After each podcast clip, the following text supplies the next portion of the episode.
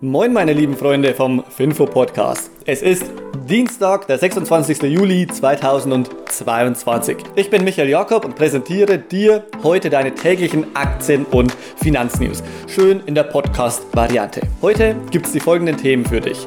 Russland reduziert die Gaslieferungen noch weiter und was sie damit vorhaben, finden wir gleich gemeinsam raus.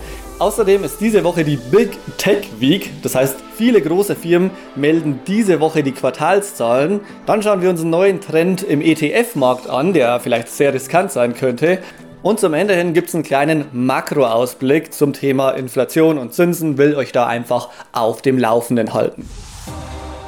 Wir beginnen mit dem ersten Thema. Russland. Man kennt es mittlerweile. Was sie nämlich jetzt machen ist, sie wollen die Gaslieferungen noch weiter senken. Tatsächlich haben sie das schon gemacht. Nord Stream läuft aktuell nur noch mit einer Kapazität von knapp 20 Prozent. Der Energiemarkt in Europa hat darauf natürlich sofort reagiert und ist um plus 12 Prozent gestiegen. Wie ist das Ganze einhergekommen? Naja, Russland behauptet, dass eine Turbine von Siemens fehlt, die zur Reparatur erstmal nach Kanada musste, dann wieder zurück und es fehlen auch noch Bauteile aus Russland und die ganzen Sachen kommen einfach nicht zusammen, weil Russland natürlich sanktioniert ist und man darf da nicht einfach gigantische Turbinen, Bauteile ähm, ja, hinschicken und zurückschicken. Und das ist zumindest die russische Variante. Die deutsche Variante gibt es gar nicht so wirklich. Also die sagen im Grunde, wir wissen auch nicht, was los ist. Wir finden das Zeug nicht.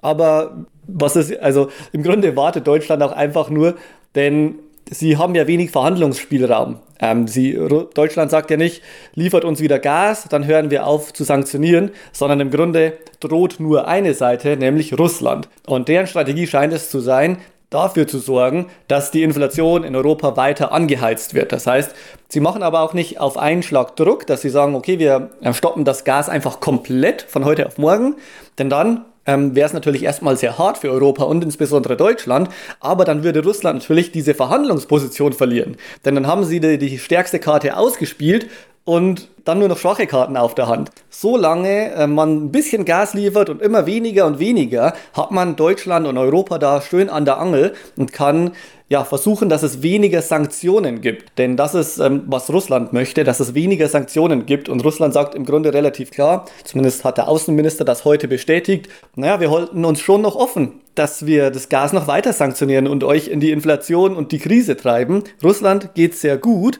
deswegen haltet euch bitte ein bisschen zurück mit den Sanktionen, denn dann können wir für nichts mehr garantieren. Das ist so relativ einfach ausgedrückt, was die russische ja, Strategie zu sein scheint. Mein Takeaway als Investor ist da vor allem, Inflation bleibt in Europa und auch Deutschland wahrscheinlich hoch. Das heißt nicht transitory, übergangsweise nur ein paar Monate mehr, sondern ich kann mir gut vorstellen, dass es noch einige Jahre sehr hoch bleibt. Der zweite Grund, warum ich denke, dass sie hoch bleiben könnte, ist, weil die EZB deutlich weniger aggressiv die Zinsen anhebt, als es beispielsweise die Fed in Amerika macht. Einfach weil in Europa auch diese Angst grassiert, dass man keinen, ja, man möchte nicht nochmal den 2012-Moment erleben, dass Griechenland oder andere Länder kurz vor der Staatspleite stehen. Das würde aber relativ schnell passieren, wenn die EZB jetzt die Zinsen ähm, rapide auf 2, 3 oder 4 Prozent anheben würde. Das heißt, Investoren aus Europa haben verschiedene Möglichkeiten. Eine ist entweder in Amerika zu investieren oder wenn in Deutschland, dann sich für Aktien zu entscheiden, die besonders inflationsresistent sind. Und zum Thema Inflationsresistenz gibt es auch ein zweites Thema, das eng gekoppelt ist, nämlich Big Tech. Diese Woche gilt als die sogenannte Big Tech Week, also die Woche der großen Technologieaktien, denn diese Woche werden Apple, Alphabet, Amazon, Microsoft, Meta, Uber, DoorDash und noch über 1000 weitere Unternehmen, 1250 knapp, in den USA ihre Quartalszahlen melden und ein Großteil davon sind Technologiewerte. Bisher ist das Jahr relativ gut verlaufen. 75% aller Schätzungen wurden nämlich übertroffen, was eine relativ gute Rate ist.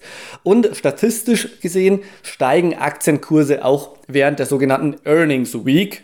Ihr wisst, Viermal im Jahr gibt es die sogenannte Earnings Weeks oder Earnings, ja, sind in der Regel dann vier bis sechs Wochen. Und in diesen vier bis sechs Wochen bringen die allermeisten Unternehmen, ich würde sagen 95 Prozent aller US-Unternehmen, dann ihre Quartalszahlen raus. Und da sind eben, das eine ist so im Februar, März, das zweite ist dann hier so im Juni, Juli, wie aktuell. Und statistisch war es immer gut, Aktien zu halten während dieser Periode, weil die meisten Unternehmen die Schätzungen übertreffen. Das heißt, Investoren tendieren dazu, zu negativ zu sein. Offensichtlich ist aber auch, dass die Schätzungen für Umsatz bei zum Beispiel Amazon, Meta und auch Alphabet dieses Mal besonders niedrig sind. Bei Amazon ist sie so niedrig wie seit über zehn Jahren nicht mehr, dass das Wachstum einfach stark nachlässt. Bei Amazon liegt es daran, dass der E-Commerce-Boom einfach vorbei zu sein scheint. Dazu haben wir bei alle Aktien auch einen ja, relativ guten Crash-Report, den sogenannten E-Commerce Crash-Report publiziert, wo wir auf die Gründe und ja, Faktoren und Treiber dessen eingehen. Da ging es nicht nicht nur um Amazon, sondern auch um Shopify, Zalando. Ich glaube, About You wurde auch angesprochen und um Etsy. Bei den anderen Technologieaktien wie Meta und Alphabet schwingt einfach diese Sorge mit, dass der Werbemarkt einfach nicht mehr so läuft, wie es noch in den letzten Monaten und Jahren lief.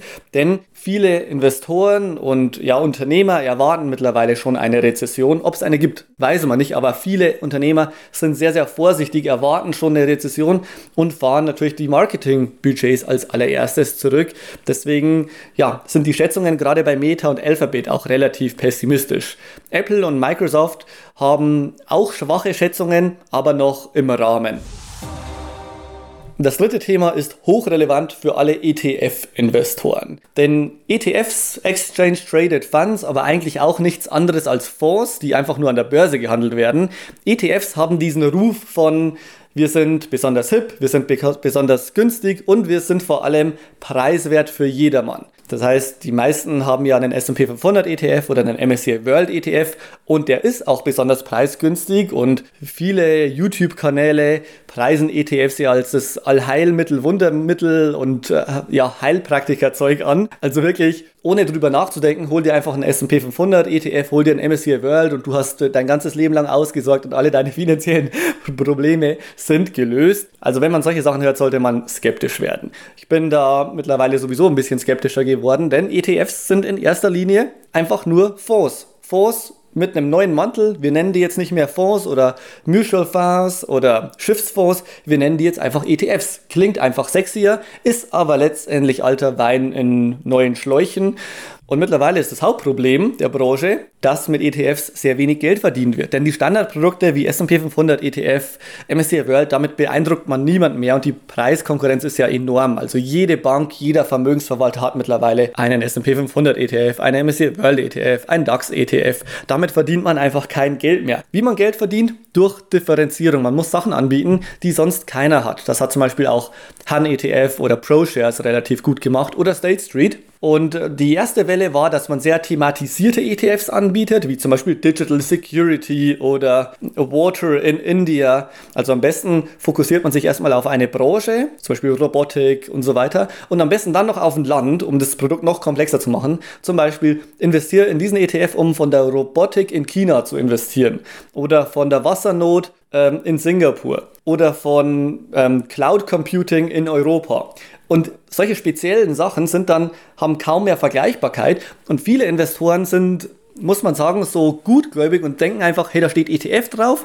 Das hat nur Vorteile. Es ist nämlich günstig, ich bin gut diversifiziert. Meine Freunde haben auch alle ETFs und kaufen dann einfach rein, ohne sich mal anzuschauen, was ist in dem ETF eigentlich drin. Bei alle Aktien machen wir ja sehr viele Depotchecks und da fällt es auch immer mehr auf, dass immer mehr hochspezialisierte, komplett überteuerte ETFs drin sind, wo es sinnvoller ist, einfach die Top 1, 2 oder 3 Positionen innerhalb des ETFs selbst nachzukaufen. Und noch erschreckender, häufig sind gar nicht die Sachen drin, die wirklich Sinn machen. Also beispielsweise, wenn in einem Water ETF einfach mal Microsoft reingelegt wird, nur dass die Rendite stimmt, weil man einfach weiß, Microsoft wird wahrscheinlich sehr sicher und sehr gut performen, hat aber nichts mit Wasser zu tun. Das heißt, da muss man immer ganz genau reinschauen und es wird noch abgefahrener. Ab jetzt wird es ETF auch für Derivate und derivative Produkte geben. Sogenannte Single Stock ETFs.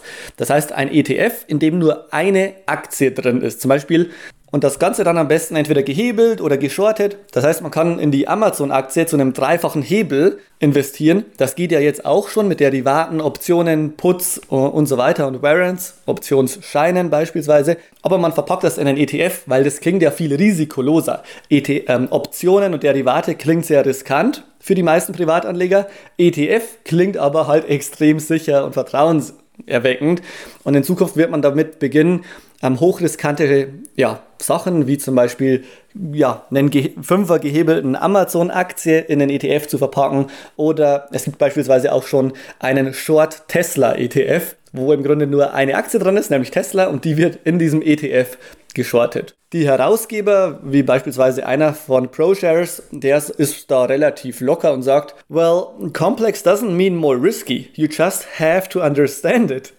Der sagt also, naja, das ist zwar sehr komplex, ähm, aber das bedeutet ja nicht, dass es riskanter ist. Das bedeutet einfach nur, du musst es dann halt verstehen. Und wenn du Geld verlierst, dann hast du es halt einfach nicht verstanden.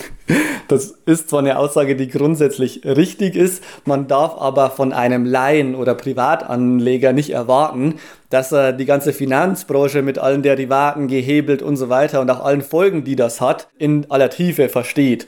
Und weil das Finanzbranche ist einfach ein ganz eigener Sektor und wenn man da nicht den ganzen Tag drin ist, dann vertraut man halt letztendlich auf dem, was relativ einfach und plakativ auf dem Produkt steht und da steht eben ETF und alle deine Freunde erzählen dir, dass ETFs sicher und gut und diversifiziert und so weiter sind. Dabei ist ein ETF, der gehebelt ist auf nur eine Aktie, alles andere als sicher oder diversifiziert. Ich fand sehr, sehr spannend, wie sich diese Branche entwickelt. Ich bin natürlich ein Freund von eher Einzelaktien, da ist man noch näher am Substanzwert, wenngleich ich auch einige ETFs habe, aber nur die absoluten Standard-ETFs von ja, BlackRock, S&P 500, MSCI World und so weiter und sofort. Jetzt bin ich vor allem gespannt auf eure Meinung, was ihr dazu denkt. Wenn ihr Lust habt, schreibt uns gerne an info@superfinfo.com oder auch gerne mir persönlich an michael@alleaktien.de. Wir freuen uns, von euch zu hören. Und jetzt wünsche ich euch einfach nur einen richtig geilen Start in die Woche. Euer Michael von Finfo.